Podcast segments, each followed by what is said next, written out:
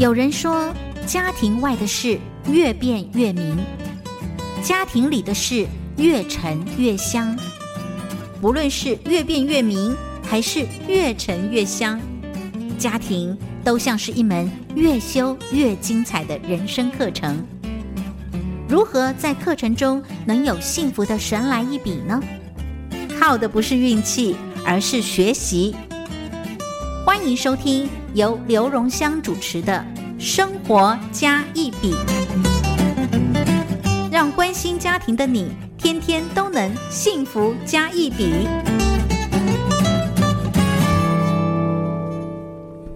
听众朋友，大家好，欢迎收听佳音电台的生活加一笔，我是节目主持人刘荣香，非常开心在每个礼拜一的五点到六点钟，跟听众朋友一起来聊生活中大大小小的事。我们都尝试从家庭的视角回来看这一些看起来像美美嘎嘎的一些大大小小的事情，但我们终究很渴望哈，听众朋友听我们的节目有机会，呃，生活加一笔，我们的幸福天天都可以加一笔。今天在节目当中，为我们的生活幸福都可以加一笔的来宾呢，是财团法人爱心第二春文教基金会的顾问林秀慧，也是我的好朋友。秀慧跟听众朋友先问候一声啊，荣香你好，各位听众朋友大家好。我认识秀慧好久了，那个时候遇到你的时候，我记得是在研究所，是我们。呃，你也是回头跟我一样，都是在业界，后来回头当学生。对对，我每次跟人家说，我都当了很老的研究生，绕了一圈，每个人都是说荣香大哥，很多人看秀慧姐，秀慧姐就跟着喊。你好像是我的学弟吧？哈，那个时候我们我进去的时候硕班，然后你硕班进来没多久，呃，念研究所知道个叫禁毒，你就咚跳到博士班去了。对。对，一跃就跃上去了，我们就哇，我 看着你，看着你的背影，然后就往博士班就走去了。好了，我对于秀慧那个时候的呃认识，我们那时候在聊的机会不多，因为你也很忙。好，尤其是我们一般一一面工作，然后一面在师大读书，那个时候也不是。也不是读的在职班，实在师大在那个环境里面没有在职班，他就是一般生。对，所以我们很忙，又是工作，然后切时间来读，所以我们能够交流的时间不长，除非是有上课的时候。对，反而是慢慢后来，呃，在一些呃工作或者相处上来讲，我们比较多了一些些互动的机会。不过，我对于社会本身的一个背景，那个时候我看了还挺好奇的，嗯因为我对你认识的时候，其实呃，你已经在国内的一个有关社服相关的单。位其实已经做的蛮不错的，是。然后你后来又很有兴趣的来谈家庭，嗯。但我回头去看，说你以前是国中老师啊，是。这一段我倒是挺好奇的。你在你到国中老师，你那个时候很久吗？还是在学校里面？对，在学校没有很久，就是说我呃大学毕业以后是在社福界服务。那个时候因为信仰的关系，我希望可以做一些服务别人的事。那呃，准备踏入婚姻的时候，就考虑到说不再那么容易这样子东奔西跑，常常出差，所以我就有转念啊，就去学校去应征辅导室。所以我在高中的辅导室待过一年，然后有资格接那个学校的辅导主任，对对对，然后有资格就去修学分，后来就顺利考上台北市的教师。所以我在呃新义区的两所学校，就是也待过几年。那那个时候年轻，好，所以生了孩子以后呢，就觉得说，你现在也不老，孩子青春，孩子的幼年不能等，好，然后就很很快的做了一个决定，就留职停薪，然后后来就把那个呃辞职信也寄了，所以就把 公职这个教书的任务就辞掉了。跟我认识的秀慧一点都没有变，你从以前开始就是做事极其明快，是然后只要想了这个确定该做的时候，砰砰砰就几件事就完成了，然后。没有工作那几年，其实是我生命一个很大的转折点哈。因为我大学的背景是学外文的，是，但是其实对自己的肯定没有那么足够，不认为自己的外文学的多好。那但是在那四年的呃，对，将近四年的，就是呃带孩子的期间呢，我就刚好有机会跟我先生一起翻译一些心理学的书，然后前后大概翻译了四五本哈。那在这个翻译的过程当中，我对心理学就有更多的机会去呃沉浸在那个呃。原来作者的很多的思考的里面，那我刚好翻的都是跟精神分析有关的书哈。那不管是呃客体关系理论，或是自己心理学，我就慢慢发现说，哇，他讲的这些个案都好像我，我所以有一些我我可以我可以先追，这是是我纯粹个人好奇哦。你是特别对这样子的议题有兴趣才去接的番，还是他纯粹是个工作？呃，初期是因为是呃。先生有兴趣翻，哦先生是这个领域的，但是他觉得我的英文还不错，所所以或许我们可以合作，好，借着我的英文来协助他的专业，所以我们会有这样的对话跟讨论，嗯是是好，专业跟英文的共同的进行。但是比较重要是我自己的获得，好，我在那个譬如说孩子去上幼儿园，我在家里的时间，我在很安静的时候翻的时候，我就比较能够跟好像是跟那个作者对话，好，我不敢讲我完全理解他，但我慢慢会更多看到自己。的这一块，那这些东西呢，当然也会，我我后来回头看，它也影响我后来为什么会去念家庭教育。是好，那在念家庭教育之前，我还有一段时间，大概就是去碰很多的辅导的东西。呃，我就觉得我怪怪的。我读了那个心理学的书之后呢，开始觉得生命中有很多的黑暗，好、过往很多的不清楚，然后就就很实际的，除了翻译之外，我就参加觉得是一个开关还是个钮，对不对啊？开启了一个不同的视野。对对对，有些东西想要把它厘清，好，那就很像很多的治疗都讲，这像一个剥洋葱的过程，好，你会流泪，可是你会有获得，所以就参加了一些的课程啦、团体啊、训练呐，好，所以我有一点点辅导的接触，然后呢，后来再决定说，我好像必须在充实自己的时候，好，那我怎么走呢？那时候就决定说，呃，走家庭教育，那刚好也碰到黄黄乃玉老师，他那时候提说台师大可能是一条路线，我我再追问一下哎，因为我一直没有机会问你，就是你以这么丰富的背景，为什么会想要来学家庭教育？在当初，在当时，其实这样的叫家庭教育的系所其实是不多的，而且领域也算有一点冷。可是你怎么会想要学？哦，这跟我中间有一个工作经验可能有关。我曾经在一个呃，除了社会工作之外，我曾经在一个跟家庭有关的一个 NGO 也工作过。哦是那在这个家庭工作呃的这个机构里头呢，有有机会跟一些的女性的同工，也就是同事们一起做有关家庭的很多的呃呃，不管是书籍的推广啦、讲座的办理啦，好，或是一些的活动，好，我自己有一个深刻的体会说，常常是看别人的家，然后对照自己的家，好，不管是自己成长的那个原生家庭，或是后来结婚以后组成的这个家，好，就常常这样子在反思对照的时候，自己深感不足。我当时其实是要出国念书啦，我 GRE 的分数越考越高的时候，我其实是越害怕。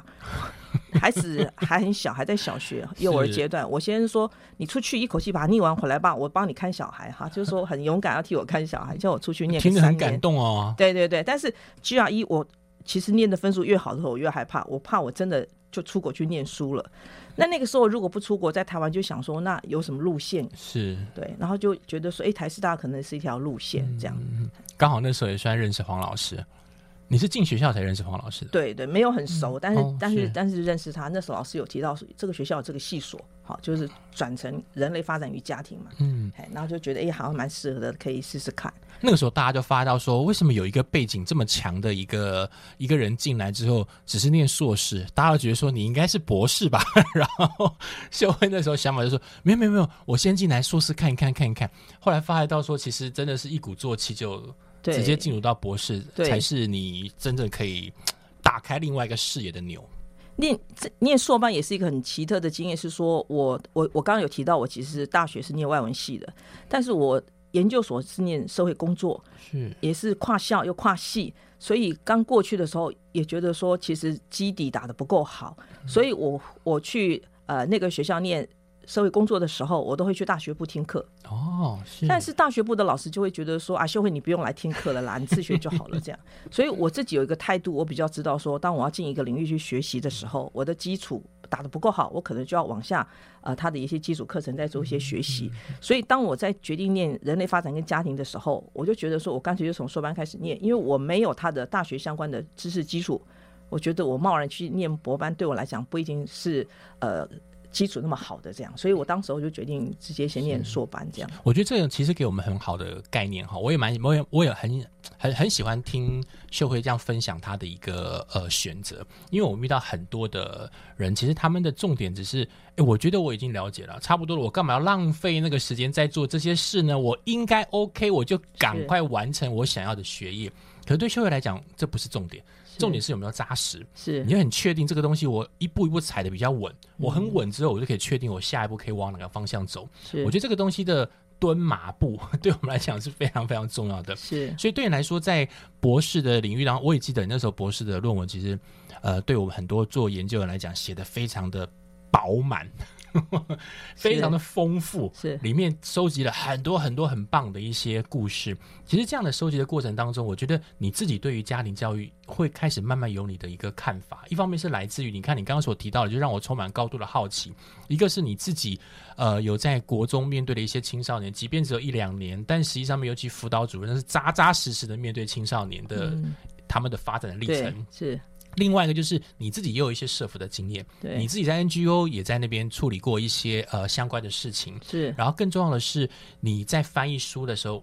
翻译都是那些我们所谓大师级的一些书，是在那个书里面你达到扎扎实实、马不蹲的很好的一些论述。而且你的外文底子好，你能够看的东西比较透彻一点。我们能看的就是还好翻个两翻的东西，然后存除了呃存存在了很多翻译人的想象，可是你可以跳过那个部分，然后又加上你跟你们夫妻之间，因为本身你先生之间本身有这样相关的专业的背景，是给你们很多对话的空间，然后你最后选择了家庭，所以你这么丰富的一个历程，开始进到了家庭教育的这个区块当中。我现在回来问你一下，好。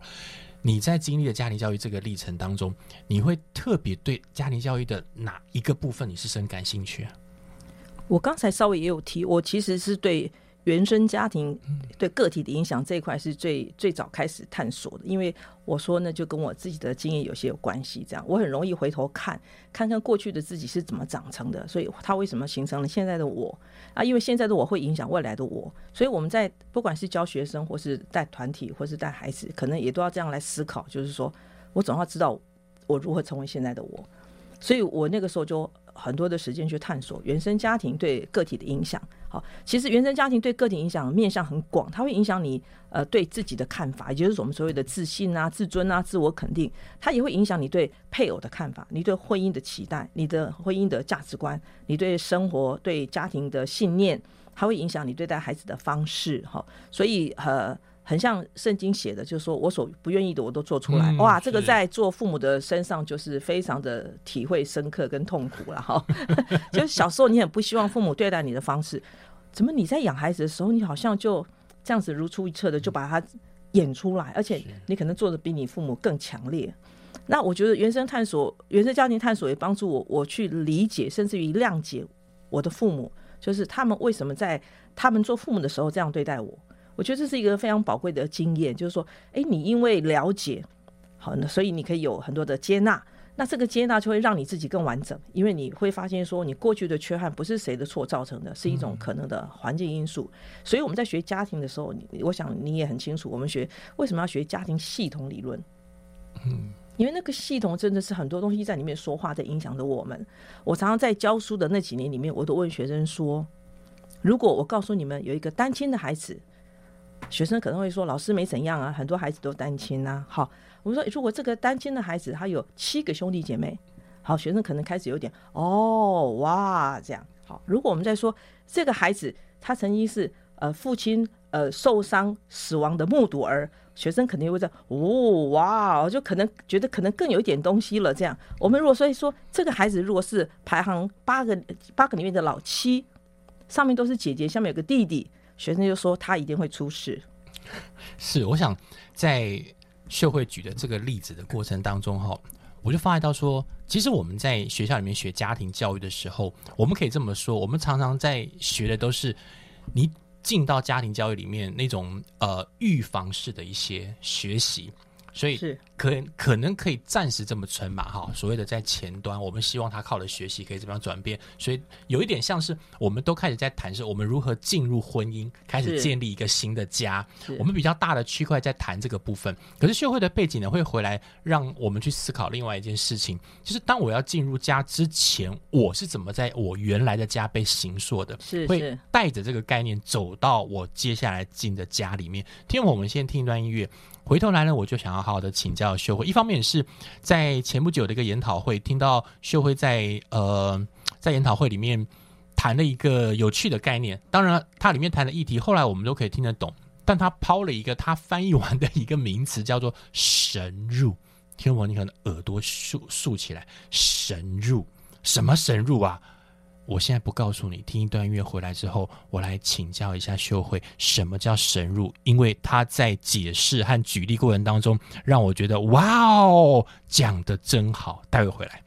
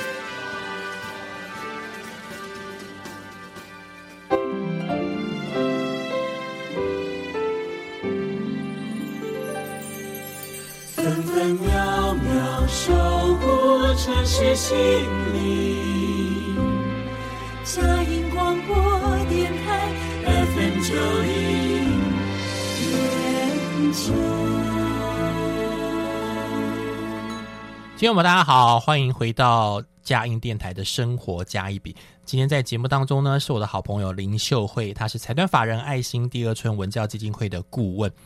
呃，秀慧其实，在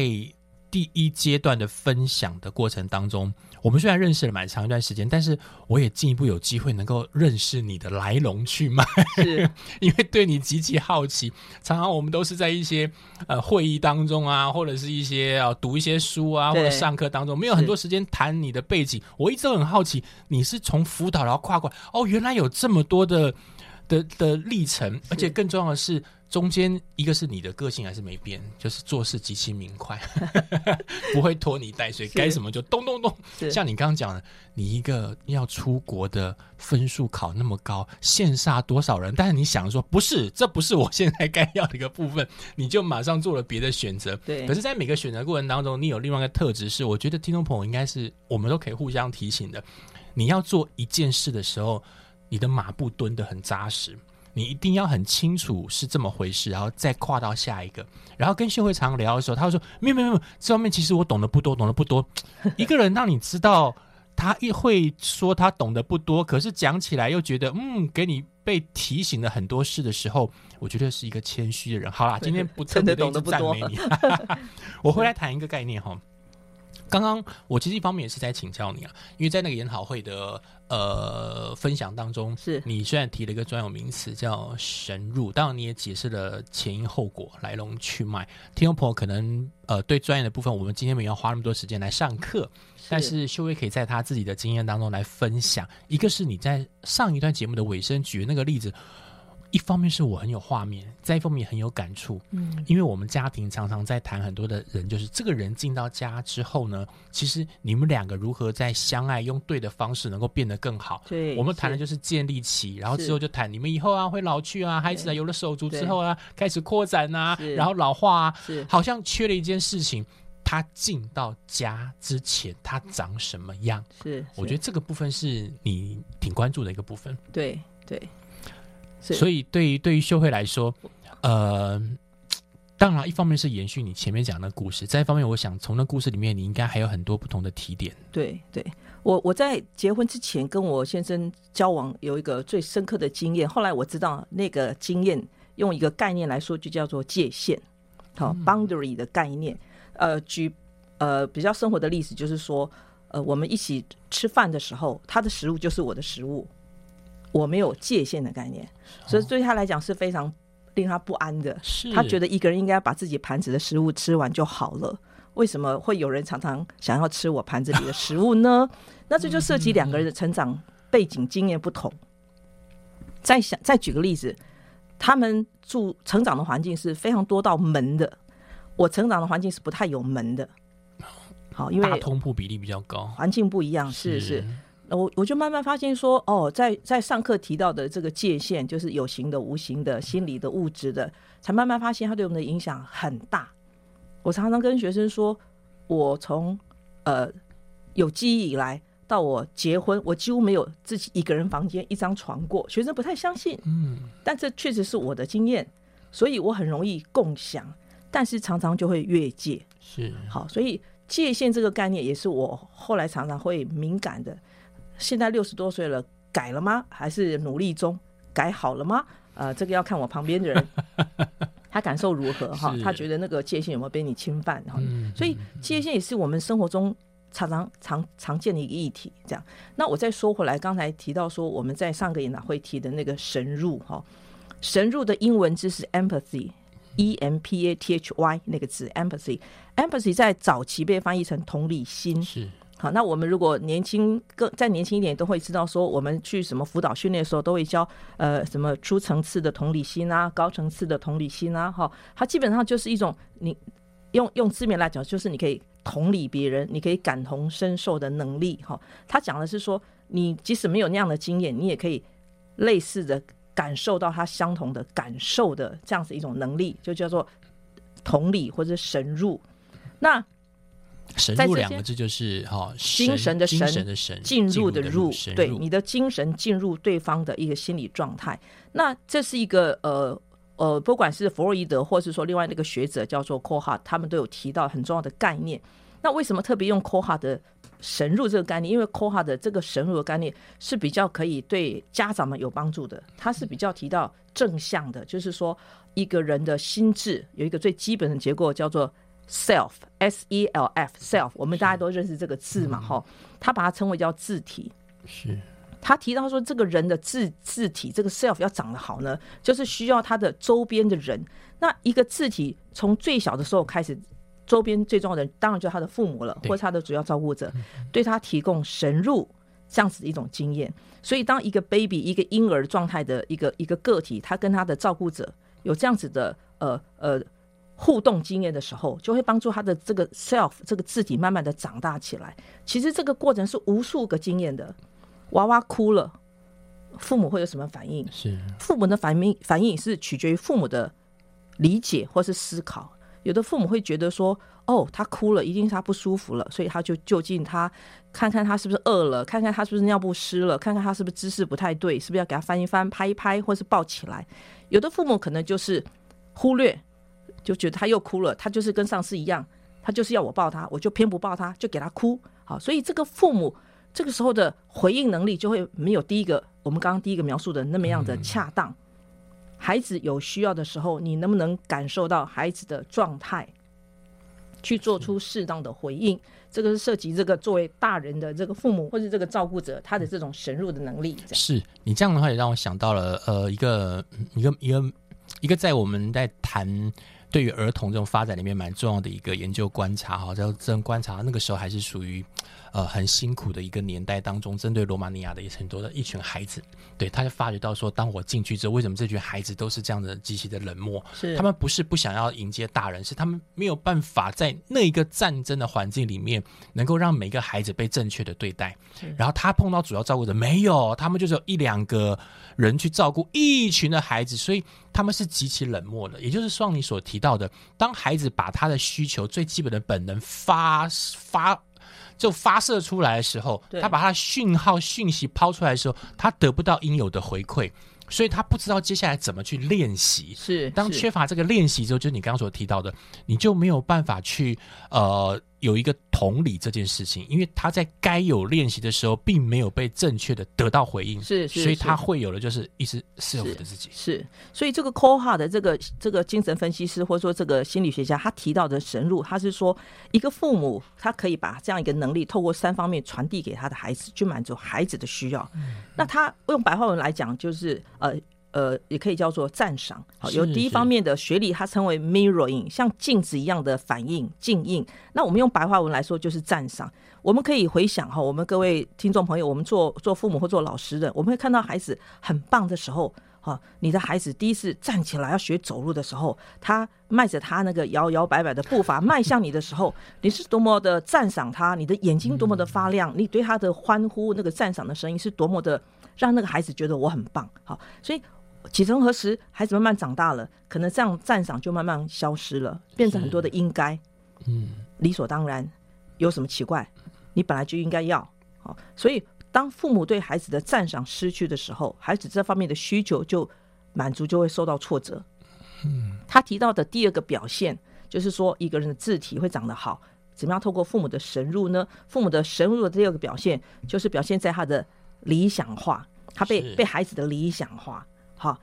孩子看父母的时候，觉得这个父母好棒哦，这样我饿了他就可以给我吃，我有任何的需要，我只要哭了，我只要表达了，他就会来满足我，所以他会有一个理想化的父母的双亲的影像在他的里面，他这个东西慢慢就会成为他的能力，他就会觉得说爸爸好棒，我以后要像爸爸一样。好，我们会看到很多的场景，就说那个父亲抱着他的儿子，或者把儿子呃让他高高举在他的肩膀上，很得意那种表情。这个时候，其实孩子看到的不但是父亲把他举起来，是他从父亲的眼中看到说，爸爸很以我为荣，我也要像爸爸那么棒。我的爸爸在这样的场景里面被这样子的肯定，孩子有一种学习跟体会，他知道他要慢慢像爸爸一样。所以你刚刚在提到，一个是刚刚天鹏一方面也在也在接受这样的新的一个想法哈，可能我们已经在做了，就是我们一定会对我们孩子赞赏。孩子在赞赏的过程当中，他就慢慢的增强他这个行为，因为他知道这件事情是对的，是在他最爱的主要照顾者身上得到了一个是正向的回馈，他就越做越好。可是当越做越好的情形之下，刚刚你所提到的，就是呃，父母如果觉得慢慢合理化了之后，好像赞赏一方面是减少，再一方面可能家长也觉得像你说的。应该会啦，应该什么什么，所以一方面是你也提醒说，赞赏应该是在适时的要持续下去。是是，对，这这个赞赏的需求，或者说我们刚刚讲说这个理想化，就成为榜样需求，其实一生的。不，这个这个 c o h a 他提出来很重要，是一生的需要。像我们现在两个人坐在这边，其实我们也很需要对方的赞赏，对，每一个人都需要被肯定的。那赞赏对一个人最重要的成长，是说我可以知道我不错，他的 self 可以长得稳，是他可以觉得我是好的，I'm good，我很棒，所以所以这个人会给我拍手。我很棒，所以他爱我，他会他他那个自己会长得比较好，那个字体会长得好。那第二个，我们刚刚提到说榜样是说，他慢慢跟着他的照顾者，就哇，他居然可以让我吃饱哎，所以他慢慢就学会自己吃了。嗯是他说我我也会，妈妈在教他说用汤匙自己吃的时候，妈妈跟他说你好棒，你会喂自己，他就开始觉得说，对，原来我也可以喂我自己，原来我会绑鞋带，原来我会穿衣服，原来我可以开始上学。一年级有一段时间看不到妈妈，所以他就慢慢那个能力、那个自体感、那个尊重感就会长出来。他觉得我是 OK 的，我是很棒的。嗯所以这两者应该是同步在进行的过程，对对不是的因为我所做的这个赞赏的部分，所以有时候我们会在很多呃学习当中被误解。一个误解是，很多的家长觉得我就是要高度赞美我的孩子，但是当我高度赞美孩子，因为他会得到很好、很棒、被满满的爱给围绕的时候，但他忽略一件事情。我觉得刚刚在听你分享过程当中，这种赞赏的目的是让孩子以后可以独立自主，能够学会到一个我得自己靠自己来做一些事情。可是我们现在常常是切割的，就是我给孩子很多很多的赞赏，赞赏到其实我帮孩子做了所有该做的事情，孩子只有在想象的过程当中去过，他觉得我可以很好，结果父母都取代了孩子应有的学习。这这可以用一个例子来比喻哈，或者说，呃，我们就想象一个火箭哈，它要发射的时候，它一定要有一个助燃器嘛。但是如果它没有轨道，你就是给它满满的助燃器，好，所以你的赞赏、你的、你的肯定、你的支持，就像那个助燃器，你一直告诉他说你好棒，你是世界上最优秀的孩子，妈妈以你为荣，妈妈最爱你，妈妈觉得你最好了。但是你没有给他方向，你没有给他第二个就是榜样或是理想化，你就没有给他轨道，所以你给他满满的助燃器，这个火箭发射出去的时候，我们就知道他没有办法如期的回来，因为对他没有在正常的轨道中运行。所以这这两这两个比喻，就是说这两个这两个发展的需求，或者说父母透过神入这样子的一个能力回应孩子这两方面的需要，其实都是每天几乎交叠的啦。嗯，交叠的，而且有一个很重要的概念是要适当。恰当啊！我我常举了一个很活生生的例子，就是有一个妈妈，她告诉爸爸说：“哎、你女儿今天考试考得很不好，你要记得回来的时候安慰她一下。”好，结果这个爸爸回来了，就很乖，听着妈太太的话，回来在吃饭的时候就很认真的注意他女儿的状态，就决定找一个适当时机切入，跟她说：“妹妹，听说你今天考试怎么样啊？”这样，那女儿就露出很快要哭出来的神情，告诉这个爸爸说：“呃，考得不好啦，好、分数很低，这样。”好了，爸爸就问他几分，那女儿告诉他以后，爸爸就说很棒啊，没这个分数很棒啊。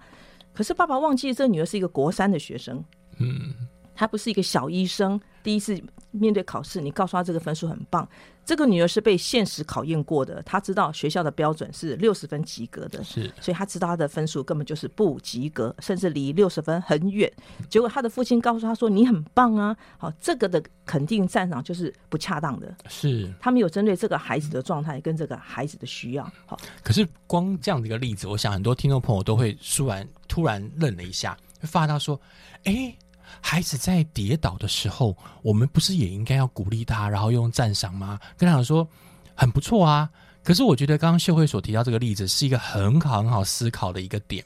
就是我们所赞赏的这件事情，不要忽略了孩子他现在是处在什么样的发展阶段，赞赏要落在很适当的位置，是它才是像是一个金苹果落在一个银网子里面，才能才能够产生一定的效果。如果我们的赞赏只是我没有了解你现在处在什么状况当中，我就一味的完全的跟他说你很棒，你很棒，你很棒，这个东西就是不小心变成某一种呃，未必是个溺爱。可是那个爱会是一个错误的抛球抛过去，会有点可惜。听众们，我们先听一段音乐，回头来，我觉得在秀慧她的专业过程当中，呃，还有她的一些实际的实力，确实给了我不少提醒呢。我也会帮听众朋友好好的来追问一下，顺道挖挖宝，非常珍贵哦。待会回来。这里有星星、盼望和爱。分享喜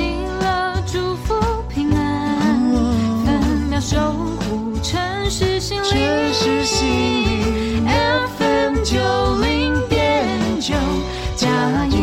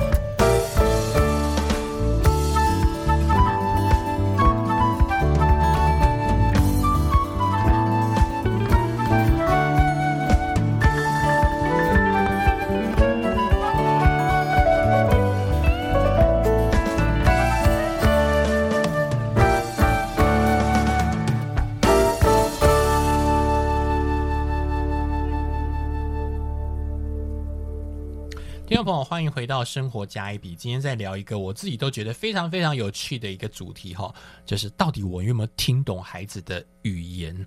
所谓听懂孩子的语言这件事情，呃，就像秀慧在前两个 part 在谈那个概念哈，就一方面是他有他自己的背景。从辅导面，然后有很多社会经验，又回来谈谈家庭的议题。那谈到家庭的时候呢，我们在谈很多家庭的学习呢，秀慧都会一直去思考一件事情，就是这个人他一定是在原生家庭里面成长之后，带着一个想法进到了他所谓他准备要去建立的那个家的过程。他还举了他自己的例子，我觉得非常有趣。光吃东西，你老公就觉得你刚一直在吃饭，看我盘子里面的干什么？是他谈的就是。其实邦德里在整个界限的过程，就是我们常口语化。你有没有常被冒犯？很多人常常被冒犯。为什么有的人觉得这也会冒犯你？会不会太小题大做？你这个人怎么这个样子呢？忽略了一件事：每个人的。成长背景是不一样的，是，所以这个在父母对待孩子的过程中，也常常会发生类似这样的经验。譬如说，我是一个从小比较没有界限的父母，我就很容易允许我的孩子相互侵犯他们的界限。但是如果我的配偶或者我的孩子表达这个需求的时候，我就变得很难同理，很难深入他。嗯，很难深入孩子有一个需要，说这是我的，我不要别人来玩我的东西，反而会觉得你干嘛这么计较？对对对，所以如果父母没有觉察，说自己跟孩子的也有这样子的落差的时候，你就不能够适当的回应他，满足他这个所谓他他要有一个自我感，还有一个自体感，这个这个我自己的这个感觉的这种需要。好，是，所以呃，为什么说了解很重要？也也也就是说，我们常常都会有机会。那夫妻之间，其实如果他们能够了解彼此，也需要这种赞赏，也需要这种榜样，也是很好的。我们在做家庭教育的时候，常常说，互相夫妻要互相效力嘛。嗯，你怎么看见配偶的能力？他跟你可能是互补的，互补就是说你们两个很不同。是，你们你们俩可能是一致的。好，你们俩就是说你们很相像。那互补跟一致哪一种比较好？没有这种说法，而是说他要恰如其分，好，或者说他要恰当。你们怎么样看到你们两两个人在做父母的过程中一致性跟互补性？来怎么样充分运用这个一致跟互补来神入孩子？那神入孩子，呃，其实常常我们用更比较生活化的话来讲，大概也就是三方面。我们常常会去理解，会去同理，或是试图去了解孩子的行为最外面的行为，他的认知、他的想法，他怎么想，他怎么看，然后感受。通常我们。父母比较容易忽略的是感受，是我们比较容易先看到行为，就很容易落入就是很多的教导，或是约束，或是限制。你可以这样做，你为什么那样做？你为什么打这个同学？为什么你敲那个玻璃？我们都会看到行为，可是接着我们可能比较有机会看到说，你告诉我你怎么想的？你为什么这样做？我们会问他很多的想法跟认知，不太容易看到他的感觉。但实际上，很多的孩子都是带着感觉来到父母面前的。他如果从小没有被父母就是呃那个深入性的接纳，以至于还可以表达感受的话，就他就更不会说了。嗯，他哭，很多父母现在很棒，他会问孩子说：“你用说的，你不要哭，你用说的，妈妈才会懂。你说你为什么哭？孩子就是不会说。对，所以这时候怎么办呢？父母就要练习帮孩子说。是，你哭是因为你看到爸爸离开了，对不对？你担心爸爸不会回来是吗？你觉得爸爸不在你很难过吗？好，你要帮孩子的感觉讲出来。你很希望爸爸一直陪你，对吗？好，你要把他感，他就说对。所以我们刚才也聊了一下，你怎么知道你的神入对不对呢？你就看孩子的回应。是，孩子有时候就会跟你很像，你刚刚讲是哦哦，你就对了。好，你蒙到孩子的感觉了。好，有时候孩子跟你说对，好，很大他你就已经同理，或者说你神入他的感受了。那深入感受其实是非常非常重要的，这是一个人被认可、被接纳，在孩子还不会语言化的前期，特别重要，特别的重要。你问一个哥哥说，问一个四五岁哥哥说，你为什么打妹妹？妹妹那么小，你为什么打她？这时候你在对他的认知说话，他他没办法思考，他他只是很生气。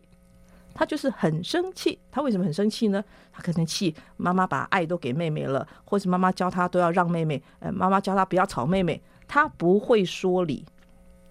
他只是感受到他的委屈，他的生气，所以这个时候父母很重要的同理，那个神入是把他的委屈跟那个生气说出来，然后才去陪他一同处理他那个生气跟委屈。那我们做父母可能有时候会忽略，就直接认知教育他说你不可以这样，你做哥哥，你长大了，好，那这就是我们常常会犯的失误。我觉得在我这个样子的过程当中，当然我觉得做父母一个真的是不容易啦。天底下也没有什么容易做父母的这件事情，除非你真的就是只是父母这两个 title 而已。但是确实在这样的过程当中，我们会很明显的发现到，父母在陪孩子的时候，呃，真的要靠学习。我所谓学习的意思是说，不是说只是要上一堆的课，然后让你做一些，只是为了一个重要的前提。我觉得我们华人有个概念，就是以后要光宗耀祖。所以，所有的孩子从小的学习是维持在一件事情，他以后要有所成就。嗯，可是直接跳过了一件事情，就是孩子他正在成长的过程当中，他先要有的是认识这个世界，认识身边的人，是人际。是他跟这个真实环境之间的互动，这个互动不是被压缩能够完成的，是它是慢慢慢慢累积的。而谁陪他呢？就是身边的主要照顾者，像你这边所提到，身边主要照顾可能比例比较高的是妈妈或者是父亲。现在父亲参与比例也是高，但相较于相较之下，妈妈还是比例是高的。所以很多母亲在带孩子的时候，他一定是有压力在的。可是刚秀伟所分享的，压力是一回事，做父母。除了发现到孩子一直哭哭哭，或者是情绪暴躁的时候，我们先学的一个概念是，知道孩子正处在不同的发展时期，他确实会有不同的反应，这个反应是需要时间等待的。是是是，荣香，你刚刚提到一个很重要的点，就是说。呃，我们我们在回应孩子的情绪的时候，其实父母可以先感受一下自己有没有情绪。嗯，我想我们在养孩子过程都有这样子的感受。孩子在大庭广众面前大哭，在捷运在捷运车上大闹，你一定有感受。好，这个时候你可能就是急着想处理孩子的哭闹，你希望他不要哭闹。那我们今天的学习就是说，先检查自己有没有情绪。有，孩子该上学的时候不出门，你有没有情绪？有。那你怎么处理自己的情绪？我们先学会了处与自己的情绪同在，嗯，先学会处理自己的情绪，我们才有可能帮孩子更合适、更恰当的去跟他的情绪共处。好，甚至说去学习处理他的情绪。我不用管理的概念哈，情绪不是来管理的哈，情绪是要先被了解。是，所以父母像我们常常最有的情绪就是孩子为什么挑战我的权威？为什么我说的话他不听？其实我们有一种被冒犯感，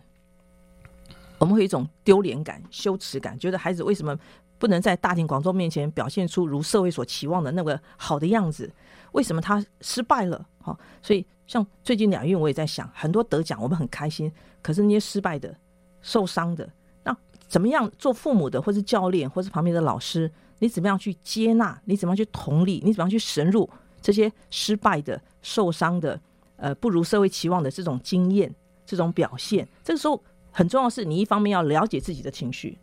做教练的我们，或做老师的我们，做父母的我们，好，呃，与乐同乐。可是与哀伤、与失败，你能不能也同同样的感受那个痛苦、那个失望？我我我想起我在刚出社会时候一个一个经验，那个经验让我印象非常深刻。我们一群同事去基隆出差，有一个同事没有跟上我们的车。他到达的时候已经超过一个多小时了，我们团队都在开会。他进来神色会非常的慌张，我那时候也不知道什么是神入跟同理，我只是就是告诉他说：“哇，你来了，你刚才已经很担心吼，你你觉得你跟不上我们了这样。”结果他就爆哭，他的爆哭后来稳下来，他告诉我谢谢我跟他说这样的话。我后来的学习我就理解说，这个就是有。深入他的感受，是。知道他自己其实是非常担心的，他很在乎说自己没有跟上团队，他心里可能已经有一堆小剧场，到这边怎么怎么对不起大家被挨骂，是是是，所以我们生命中每一个时刻都可以这样学习，像从今天开始之后，也可以再学了解自己的情绪，然后怎么样去合适的回应别人的情绪。秀慧刚刚讲的一个学习的概念，我觉得很重要，是我们一方面先在提一个。嗯，这个我们我们这里走下来哈，我觉得很有意思，是就会先点出一个部分，就所有神入就是用同理的那种那种概念，是孩子要从小来练习的。是，那很多家长想说，哇，我小时候没有这样经验，没有这样经验，不表示你就没有，是，你要靠着学习有机会能够重新来，这正是秀会常常在关注的那个亲子教育所提供的。是，亲子教育倒不是让家长学了一。一一箩筐十八般武艺要去修理小孩。心理教育是回来先让家长能够做调整，对，能够先被调整完之后，我才知道我怎么成为父和母合，适，对对，适能够才能够走下去。是对，所以呃，在今天这一段的节目的尾声哈，我想来请教一下秀慧，你特别在针对了呃，包含到赞赏，还有所谓的 model，就是理想化，孩子有一个理想化的父母，这对于亲子教育来讲，有它什么样很重要的含义？当然，里面还有一个重要概念。听众朋友，下礼拜非要听不可，因为有另外一个很重要的概念，我们会特别提到。不过今天我们先落落在，呃，以秀慧针对着这种神入来面对亲子教育的时候，给父母的一些重要提醒。是，第一个是呃，如果我们知道说一个个体的一个次体的发展很重要的需求是呃敬应，也就是所谓的赞赏，跟所谓的呃理想化父母，也就是所谓的榜样的话，我们其实自己就可以先对自己有这样子的呃练习。你会赞赏自己吗？你会肯定自己吗？你会在自己很努力做出一点成果，但是不是成功的时候，你对自己说很棒，我很棒，我已经努力做到我该做的了。所以，可能第一个操练是对自己，每天或是在每个适当的时候对自己说这些正向的话。即使我失败了，我仍然觉得我这次的失败是有学习的，我仍然觉得我这次的失败是有获得宝贵经验的。好，第二个是说，你可以对你身旁很重要的呃搭档，好，可能是你的同事，或是你的配偶，好，甚至是你的父母，他们即使是你的父母，好，他们也仍然需要被赞赏。好，所以第一个是你常常练习自己对自己的赞赏，对你旁边人的赞赏，你就更会知道说你怎么样去看见那个适当的、恰恰当的时机跟事件来肯定对方，给对方一个正确的正向的回应，这是第一个建议。我们可以常常这样练习，好，然后就可以 better and better，再好一点，再好一点。第二个是说那个理想化那个榜样，是我们也不要放弃的哈。就是说，虽然我们我们华人父母很容易呃教孩子要自律、要规范，这是我们常常比较容易做得到的。但是怎么样恰如其分的去做，自己练习以身作则，这个这个也是我们常常操练的哈。有时候我们跟孩子很关系很近，孩子就常常抓到把柄说你也没有怎么样啊，好爸爸妈妈你自己也做不好啊，好，所以我们的确也是需要常常这样的提醒自己，我怎么样来来修正我自己，我可以继续的榜样，做一个好榜样。这个时候你肯定要问你自己了，你的生命中曾不曾经有过榜样？是你生命中曾经有不有没有过导师、教练一般的人，他让你觉得我要像他一样？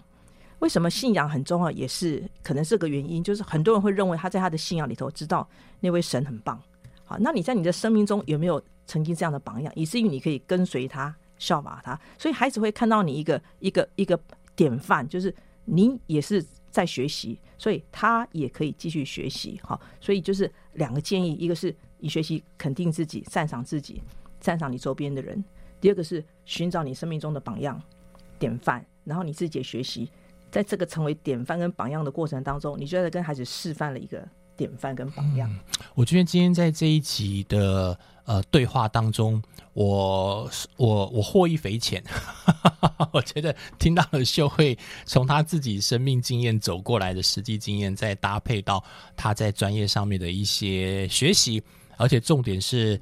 呃非常的实用。在我们的呃生活当中，听众朋友，如果你自己是父母，或者是你已经是阿公阿妈了，然后说你即将进入家庭，那你身边也有一些其他的人。不管如何，我觉得今天谈到了一个神入，一个同理，我们每个人出生在我们的原生家庭当中，多多少少都有上一个世代留下来一些痕迹。这些痕迹对于我们现在来讲，到底长得如何？呃，秀慧也在她的分享当中提醒了我们，回头去看。有一些事情不一定是如此，我们可以靠着学习慢慢做一些调整，如何去重新正确的对待自己。是今天的主题在谈一个东西，叫我读懂或我听懂孩子的语言吗？身为父母的我们，我们听懂孩子的语言之前，可能要先听懂自己的语言。是我自己如何形容我自己？我那一个健康的画像到底画成什么样？当我往一个健康的画像去走的时候，我还没有到很完美哦，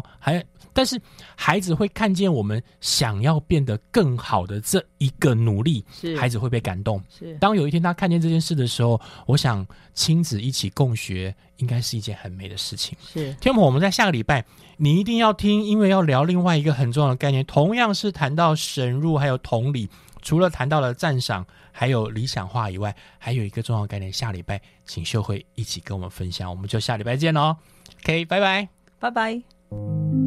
Thank you.